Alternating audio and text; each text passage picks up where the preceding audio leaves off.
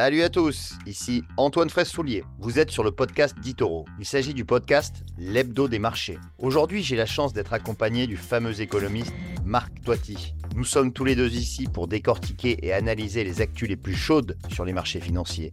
Alors, installez-vous confortablement, bouclez vos ceintures et c'est parti. Ce podcast est destiné à des fins d'information et d'éducation uniquement et ne doit pas être considéré comme des conseils d'investissement, une recommandation personnelle ou une sollicitation pour acheter ou vendre des instruments financiers. Ce document a été préparé sans tenir compte des objectifs d'investissement ou de la situation financière du particulier et n'a pas été préparé conformément aux exigences juridiques et réglementaires pour promouvoir des recherches indépendantes. Les performances passées ne préjugent pas des résultats futurs. Bonjour à tous, bienvenue sur ce nouvel épisode de l'Hebdo des marchés, épisode numéro 36. Et nous sommes le lundi 26 février 2024. Euh, cette semaine, j'ai l'honneur de faire ce, ce podcast pardon, avec Marc Toiti. Salut Marc. Salut Antoine, bonjour à toutes et à tous et ravi de vous retrouver. Alors cette semaine, euh, beaucoup de choses à dire, euh, bien évidemment. On a, on va parler tout d'abord, euh, eh bien des, de, on va faire un petit match France-Allemagne sur la mm. croissance, hein, sachant que bon, on est vraiment pas, c'est pas fameux, hein, donc. et le match de la dernière place. Le match de la dernière place, voilà, les lanternes rouges en termes de croissance. Ensuite, on verra, on parlera des taux d'intérêt. bien sûr, on a aussi hein, une conséquence hein, sur les taux et sur les intérêts de la dette.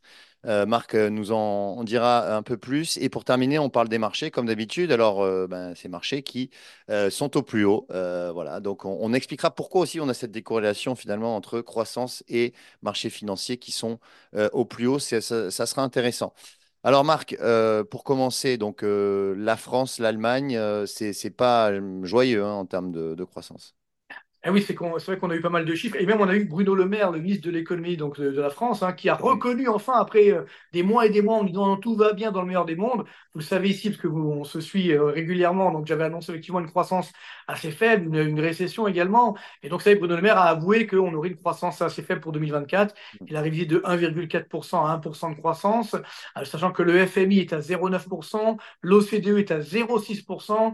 Et en ce qui concerne mon cabinet, donc à ces défis, on est à 0,5% de croissance pour 2024. Donc c'est vrai que c'est un indicateur euh, assez mauvais. D'ailleurs, on a eu des chiffres hein, qui, confirment un petit peu tout ça, notamment le, climat des affaires euh, INSEE, hein, donc c'est l'indice euh, INSEE tout à fait officiel. Et pour le sixième mois consécutif, nous sommes en zone de récession hein, selon, selon l'INSEE. Et parallèlement, les chiffres des directeurs d'achat, toujours en France, là aussi, depuis juin dernier, l'indice composite, ça veut dire tout secteur d'activité, on est sous la barre des 50, donc toujours en situation de récession. Il y a néanmoins une petite différence euh, au mois de, au mois de février, c'est que l'indicateur donc, des directeurs d'achat en France a un petit peu augmenté, toujours sous les 50, mais il a légèrement augmenté. Par contre, celui de l'Allemagne a continué de baisser. Et donc, la France a laissé sa place de lanterne rouge de l'économie mondiale à l'Allemagne. Donc voilà, donc l'Allemagne, elle a emporté, entre guillemets, sachant que l'Allemagne est déjà euh, dans une grave récession. Il y a eu deux trimestres consécutifs de baisse du PIB, donc euh, au deuxième et troisième trimestre, au troisième, quatrième trimestre 2023. Et parallèlement, donc c'est indicateur avancé, montre que ça va continuer. On a eu également vendredi l'indice du climat des affaires euh, IFO, qui a un tout petit peu augmenté, mais là aussi, on reste en zone de récession. Donc ça montre bien que les deux locomotives normalement hein, de la zone euro, les deux principales économies, l'Allemagne et la France, sont euh, dans une situation de, récession, de, croissance extrêmement faible, donc même de baisse effectivement donc, du PIB avec aussi le chômage qui commence à augmenter, en particulier en France. Donc, c'est quand même une situation assez, assez compliquée. Donc, 2024 va être, surtout la première partie de l'année, on va avoir une croissance qui va être particulièrement faible. Donc, il faut rester prudent. la seule bonne nouvelle, c'est que comme la croissance baisse, eh bien, l'inflation aussi mm. va baisser un petit peu, mais néanmoins, ce n'est pas pour des bonnes raisons. C'est-à-dire que ce qu'on va gagner sur le front de la baisse de l'inflation, je dis bien baisse de l'inflation, hein, pas baisse des prix. Hein. Euh, on voit les, chiffres des, prix alimentaires, par exemple, en France, ça augmente, ça continue d'augmenter, il n'y a pas de baisse, mais néanmoins, cette baisse de l'inflation va être compensée par la hausse du chômage. Donc, ce qu'on va gagner sur, euh, en termes de, de petits gains de pouvoir d'achat sur la baisse de l'inflation va être compensé, compensé par la hausse du chômage donc qui va générer moins de revenus. Et donc voilà, ce qui veut dire que ça va être une première partie de l'année. Je pense que ça ira mieux fin 2024, surtout en 2025, mais une année quand même compliquée pour à la fois l'Allemagne et la, et la France, donc l'ensemble de la zone euro euh, également. Et c'est assez, entre guillemets, amusant de voir qu'aujourd'hui, la zone euro, elle est tractée euh, par ce qu'on appelle les pays du Club Med. Hein. Désolé, il n'y a rien de méchant, hein. c'est-à-dire euh, l'Espagne, la Grèce et même un petit peu l'Italie. Donc c'est vrai que c'est assez surprenant. Oui, alors d'ailleurs, ce serait intéressant dessus parce que cette semaine, un jeudi, jeudi 29 février, on aura donc le, euh, l'inflation en France, hein, euh, les chiffres d'inflation en France et les chiffres aussi de, de, la croissance en France pour le quatrième trimestre. Donc je crois que c'est la, deuxième estimation. Hein. donc la première estimation, c'était 0,0%. Donc on peut, donc on est quand même pas loin de la pour être exact, c'était, euh, on a eu au, troisième trimestre moins 0,03% et au quatrième trimestre moins 0,02%. Donc, si on regarde bien les chiffres dans le détail, d'accord. Donc, si on est au troisième chiffre, on, déjà, on a déjà eu deux trimestres consécutifs de baisse euh, du PIB. Je hmm. pense que le chiffre va être révisé à la baisse. Hein. Si Bruno Le Maire a révisé son chiffre, c'est qu'il a des informations qu'on n'a pas forcément, donc il était obligé effectivement de le faire.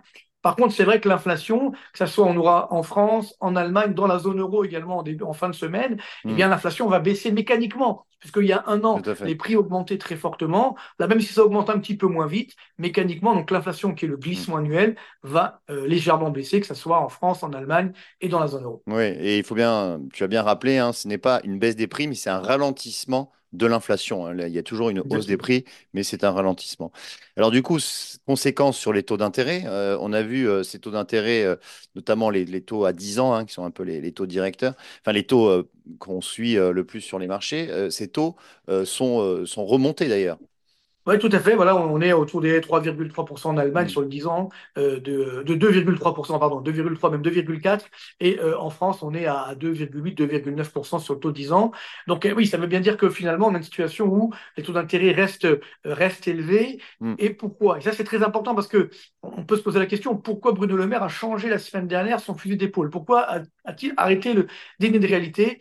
Moi, je pense que ça, c'est très important. On en reparlera, mais ce sera une date très importante le 26 avril prochain. Qu'est-ce qui va se passer? Normalement, Moody's et Fitch doivent annoncer s'ils maintiennent ou pas la note de la dette publique française.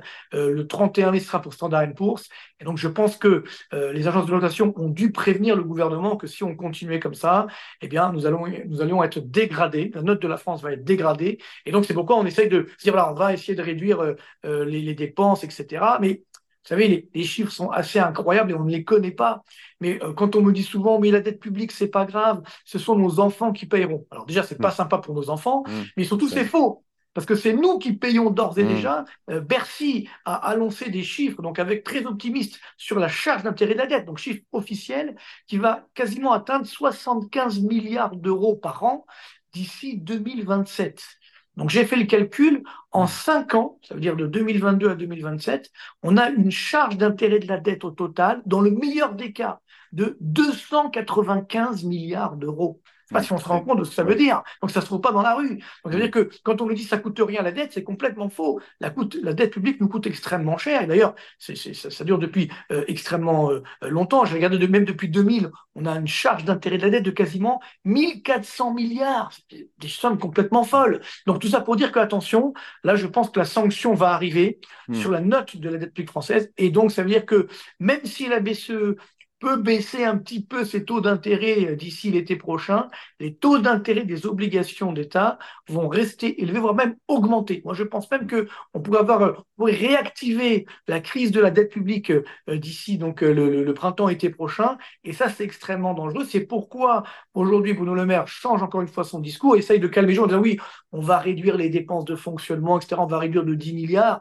Enfin, quand on voit la charge d'intérêt de la dette qui va déjà atteindre cette année 50 milliards milliards. Bon, 10 mm. milliards, c'est pas grand-chose. Donc, ce qui veut dire que, attention, euh, je pense qu'aujourd'hui, ça, ça, pourrait être le facteur déclencheur euh, pour justement une petite crise euh, des marchés boursiers. Ils en ont besoin, d'en parler, parce qu'ils mm. flambent. Mais toujours dire que on a aujourd'hui une situation où la France peut être le maillon faible de la zone euro. On a vu, c'est l'Allemagne d'un point de vue économique. Et ça, c'est très dangereux parce que des fois, on me dit, oui, mais si l'Allemagne va mal, c'est bien, comme ça, c'est pas nous les derniers. Oui, mais attention, si l'Allemagne va mal, elle sera moins prête à laisser faire, entre guillemets. Parce que faut écouter ce que disent les Allemands. Donc, quand on lit la presse allemande, les Allemands nous disent, attendez, nous, ça fait des années qu'on réduit, qu'on essaye de réduire notre dette publique, vous continuez de l'augmenter, donc maintenant, ça suffit. Donc, c'est vrai qu'on risque d'avoir une crise politique au sein de la zone euro, et ça, ça pourrait faire mal sur les taux d'intérêt. Donc, grande, grande prudence sur les taux des obligations, donc sur les marchés obligataires au sens large. Oui, alors euh, effectivement, euh, malgré euh, donc cette récession donc en, Europe et en France, malgré ces taux d'intérêt qui remontent, on a des marchés qui font des records historiques. quasiment à toutes les séances. on a un CAC 40 la semaine dernière qui a failli toucher les 8000 points pour la première fois de son histoire. Hein. On s'est arrêté à, à 7976 points, donc on a été 0,5% des, des, plus hauts, enfin des plus hauts, des 8000. Euh, on a un DAX aussi à Francfort qui a, qui a réalisé des, des, sommets historiques. Euh, alors on peut trouver des explications, bien évidemment. Euh, on peut trouver des explications comme des résultats d'entreprise qui ont été quand même salués. par exemple, Air Liquide la semaine dernière hein, qui a qui a pris 8% puisqu'elle a deux ans d'avance sur son objectif de, marge opérationnelle. Donc en fait, il y a eu quand même des, bons résultats d'entreprise dans l'ensemble. Après, on a effectivement une hausse ininterrompue euh, des indices maintenant euh, depuis le, mois de fin octobre de l'année dernière. Euh, les, indices ont quand même pris entre 25 et 30% donc c'est quand même, on est, on arrive sur un niveau quand même tendu. voilà. Donc maintenant, à savoir quand est-ce que cette correction va, va arriver, puisqu'elle va arriver, mais euh, quand, quand est-ce qu'elle va arriver? C'est ça qui est compliqué. Et encore, et encore tu l'as bien dit, ça c'est le CAC 40. Si on mm. regarde le CAC 40 euh, avec les, les, dividendes réinvestis, hein, le gross return, comme on mm. l'appelle, hein, euh, eh bien, là on est sur des niveaux de quasiment 25 000, 25 000 points. Ça veut dire que, j'ai regardé les chiffres depuis 2000, même au sommet de la bulle, on a une hausse de 340 Bon, ça c'est mm. pour rappeler que sur le long terme, même si on achète en haut des bulles, les marchés boursiers, l'immobilier, l'or, ce sont des très bons placements, hein, bien mm. entendu.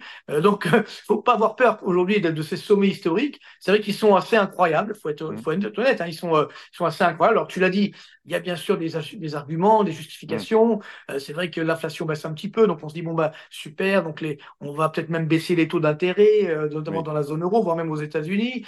En fait, le problème fondamental, c'est qu'il y a encore énormément de cash sur le hmm. marché. C'est-à-dire que globalement, bon, on a, on a fait, comme tu le sais, la planche à billets jusqu'en 2021-2022. Cette planche à billets maintenant s'est arrêtée, mais le cash qu'on a, qu'on a utilisé, il est toujours là, parce que hmm. les investisseurs ont acheté des, des, actions qui ont augmenté, donc on a hmm. réinvesti, etc. Donc, ce qui veut dire que le cash est toujours là. Et comme c'est vrai que les placements actions restent finalement des, bons placements, on dit, ben, pourquoi pas? Donc c'est ce qui fait que ça continue euh, d'augmenter et donc euh, tant qu'on tant qu'on sifflera pas la fin de la récré, ça, va continuer. Le problème c'est que qui mm. peut siffler la fin de la, récré Les banques centrales. Et comme les banques centrales ont dit ben non mais nous on va continuer finalement, vous inquiétez pas, on va quand même baisser les taux d'intérêt. Donc mm. c'est très compliqué. Hein. Donc ce qui veut dire que ça peut effectivement continuer, mais mais le mm. problème, c'est que on a euh, des, des, price earning ratio, hein, euh, donc euh, qui sont extrêmement élevés, c'est-à-dire que la valorisation des, des, marchés actions par rapport aux, aux, bénéfices est quand même très, très élevée. Hein. Si on prend le CAC 40, ça, ça dépend des chiffres, on est entre 23 et 24, alors que le niveau normal, c'est autour des 12, 15 maximum. Donc, on est quand même sur un marché cher. Hein. Tout à l'heure, je regardais avant de venir, Hermès, et bien sûr mm. une très belle valeur. On est à un PER de 55, c'est quand même, un mm. niveau, extrêmement élevé. Donc, je pas là, c'est que le marché est très cher. Maintenant, quoi acheter? Bon, euh, c'est vrai que pour l'instant, on ne voit pas, comme toujours, on ne voit pas l'élément le, déclencheur de ce dégonflement de, de bulle, parce qu'il y a quand même une, bulle, hein, ça va un petit peu trop loin, mais ça peut être, comme je l'évoquais à l'instant, euh, une crise de la dette publique, euh, notamment en France. Donc il faut rester prudent. Ça repartira évidemment à la hausse, mais c'est sûr qu'aujourd'hui, on a quand même besoin d'une respiration. Là, c'est-à-dire que voilà, ça va un petit peu trop vite euh, et, finalement, on est dans une phase de, déconnexion avec la réalité économique. Il y a bien sûr toujours le numérique, euh, l'IA, euh, les, crypto-monnaies. ça, c'est vrai, ça participe. On a ce, mouvement euphorique, donc tant mieux, tant mieux. Hein. c'est vrai que ça, ça fait de, ça fait de l'action, ça fait de l'activité, ça fait de la volatilité également. Et je l'ai toujours dit ici même, hein, il faut être très prudent parce qu'il y aura beaucoup de volatilité. Donc, il peut y avoir des phases. Je pense qu'aujourd'hui, la hausse, elle peut continuer puisqu'il n'y a pas d'éléments pour calmer cette hausse sauf évidemment peut-être voilà une crise de la dette publique, mais qui arrivera je pense plutôt pour, euh, pour le printemps-été. Donc c'est vrai que d'ici là, on peut encore avoir des, des belles séances. Euh, moi, je me rappelle, bon, tu étais très jeune à l'époque, mais c'est vrai que mm. j'avais, euh, en, en, 2000, j'avais annoncé un CAC 40 à 7000. Enfin, on l'a mm. atteint, donc l'année dernière, finalement, les 7000. Hein, il y a eu du retard, finalement, parce qu'on était monté à 6950 en, 2000. Après, finalement, ça mm. s'est effondré.